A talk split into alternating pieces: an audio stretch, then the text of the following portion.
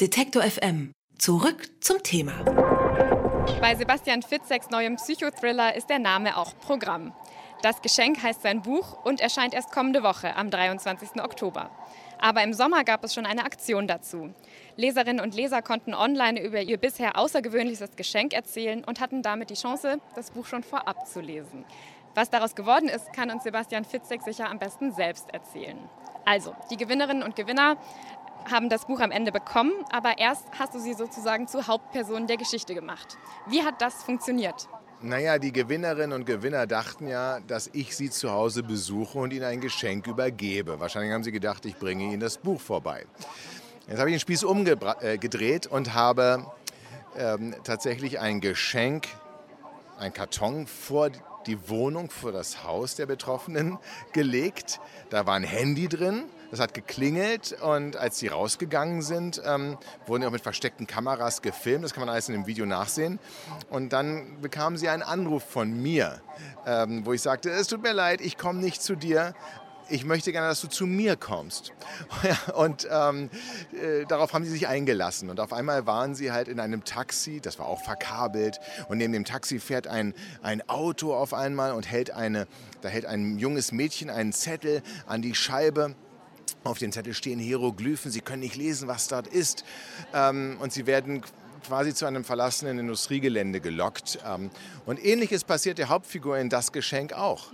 Ja, und insofern habe ich tatsächlich ähm, die Gewinner gegruselt, aber sie genau in die Rolle versetzt des Milan Berg, des Analphabeten, der auf einmal ein Mädchen sieht, was bitterlich weint und ihm einen Hieroglyphenzettel zeigt. Genau. Wieso war es dir denn wichtig, dass die Leserinnen und Leser die Geschichte am eigenen Leib erfahren? Ach, mir ist es eigentlich immer nur wichtig äh, zu unterhalten. Ich mag das. Äh, ich war zwar nie der Klassenclown, aber ich habe immer gerne Geschichten erzählt. Letztlich allerdings finde ich, ist es das Wesen des Psychothrillers, dass man nicht mehr zwischen Fiktion und Realität unterscheiden kann. Dass man, ähm, der Psychothriller kann das vermitteln, dieses Gefühl, was ich finde, das grauenhafteste Gefühl eigentlich finde, wenn man auf einmal einem bewusst wird, Mensch, die Welt, so wie ich sie sehe, so ist sie eigentlich gar nicht. Oder ist sie doch so? Und dass man sich nicht sicher ist. Und so habe ich das Buch erlebbar quasi gemacht und die Figuren konnten dann auch nicht mehr unterscheiden und sagen, ist das jetzt eine Aktion von dem Fitzek oder ist das jetzt real? Und um Gott, worauf lasse ich mich hier ein? Ich finde, ähm, das ist schon mal eine Erfahrung, sowas mitzumachen. Mhm. Jetzt haben Sie es gerade gesagt, Sie waren selber der Klassenclown und eine der Gewinnerinnen, der Teilnehmerinnen hat auch gesagt am Ende, das war witzig. Ähm, ja ja, sie hat gelacht. Ähm, was macht dir Spaß daran, Psychothriller zu schreiben und damit trotzdem Menschen in Angst und Schrecken zu versetzen? Das ist wie eine Achterbahnfahrt. Also es ist ja nicht so, dass man beim Lesen eines Buches, eines Thrillers hofft, dass auf jeder Seite irgendwas passiert, dass am Ende alle tot sind. Ganz im Gegenteil. Man beschäftigt sich mit dem Leben. Ich finde, es ist wie eine Achterbahnfahrt, da steigt man ja auch nicht ein in der Hoffnung, rausgeschleudert zu werden, sondern in der Hoffnung, dass wenn man die Nahtoderfahrung überstanden hat, am Ende die Endorphine ausgeschüttet werden. Und deswegen, ich lese selber gerne Thriller, ich sehe gerne Thriller, habe diesen Rollercoaster-Ride und werde am Ende damit belohnt, dass ich auch das Leben wieder mehr wertschätze. Das muss man ja auch mal sagen. Die Faust des Schicksals, die schlägt zu und sortiert auf einmal die Prioritäten. Wenn man einen Autounfall überlebt hat, wird man sich nicht mehr, zumindest nicht am nächsten Tag, gleich wieder über eine liegen gelassene Socke aufregen mit dem Partner. und das ist tatsächlich etwas, ähm, äh, was man sich verinnerlichen muss. Ein guter Thriller beschäftigt sich immer mehr mit dem Leben als mit dem Tod. Genau, jetzt haben Sie es auch gesagt, Ihr Thriller beschäftigt sich auch mit dem Leben. Ihre Hauptfigur Milan Berg ist Analphabet ja. und es leben auch in Deutschland mehrere Millionen Analphabeten. Ja. Das heißt, äh, Sie haben dann ein gesellschaftliches oder politisches Thema verknüpft mhm. oder aufgenommen in einem, in einem Krimi. Worauf zielst du denn ab mit so einer Verknüpfung?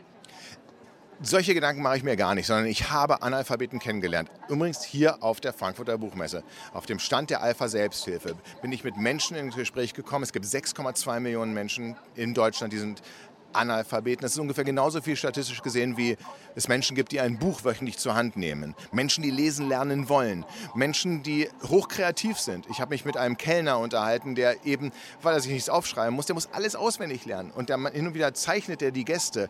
Das wurde dann die Vorlage für Milan Berg, der eben auch Kellner ist, in das Geschenk. Und da habe ich gemerkt, diese Menschen sind eigentlich wahre Helden. Und ich habe sie kaum in einem Buch über einen Analphabeten kaum etwas gelesen. Und das bietet sich doch an, im Prinzip diese Menschen zu zeigen, wie sie sich durch das Leben kämpfen, aus Scham eben nicht wollen, dass man das mitbekommt. Und auch einfach mal den Leserinnen und Lesern zu zeigen, in was für einer Schriftwelt wir leben, weil überall, wo wir hingucken, Straßenschilder, wir haben Speisekarten, wir haben ähm, Formulare, wir stehen vom Fahrkartenautomaten, wir müssen online schnell irgendwas buchen. All das ist ja überhaupt gar nicht möglich, wenn man das nicht kann. Und das mal zu verdeutlichen, das wurde mir erst beim Schreiben klar, welche gesellschaftspolitische Relevanz das überhaupt hat.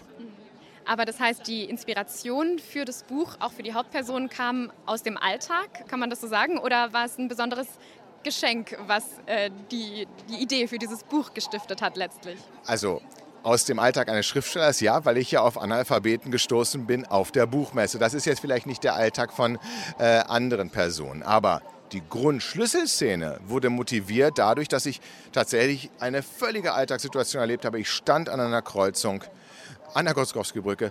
Dort ähm, hielt neben mir an der Ampel ein Auto. Auf der Rückbank war ein Mädchen, das weinte aber nicht, sondern es lächelte mich an, Kleinkind, und, und winkte. Und ich dachte mir, hm, was wäre eigentlich, wenn dieses Mädchen schon älter wäre. Es würde weinen, es würde mir einen Zettel an die Scheibe äh, halten. Vielleicht ein Hilferuf, es geht so schnell, ich kann es nicht lesen und da ist das Auto schon weg. Wie würde ich reagieren, wenn ich mir noch nicht mal das Nummernschild gemerkt habe?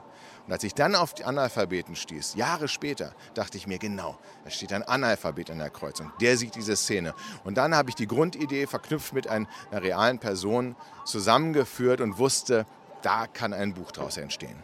Das ist ja ganz erstaunlich, wenn Sie sagen, da lagen Jahre auseinander ja. auch. Funktioniert es auch bei Ihren anderen Büchern tatsächlich so, dass Sie einfach Szenen im Alltag sammeln, vielleicht Gesprächsfetzen und die werden dann aus irgendeinem Impuls heraus letztendlich die entscheidende Romanidee? Ja, ich kann nur allen Leserinnen und Lesern, die auch sich mit dem Gedanken tragen, ein Buch zu schreiben, raten, lebt so viel wie möglich und macht auch so viele unterschiedliche Dinge wie möglich.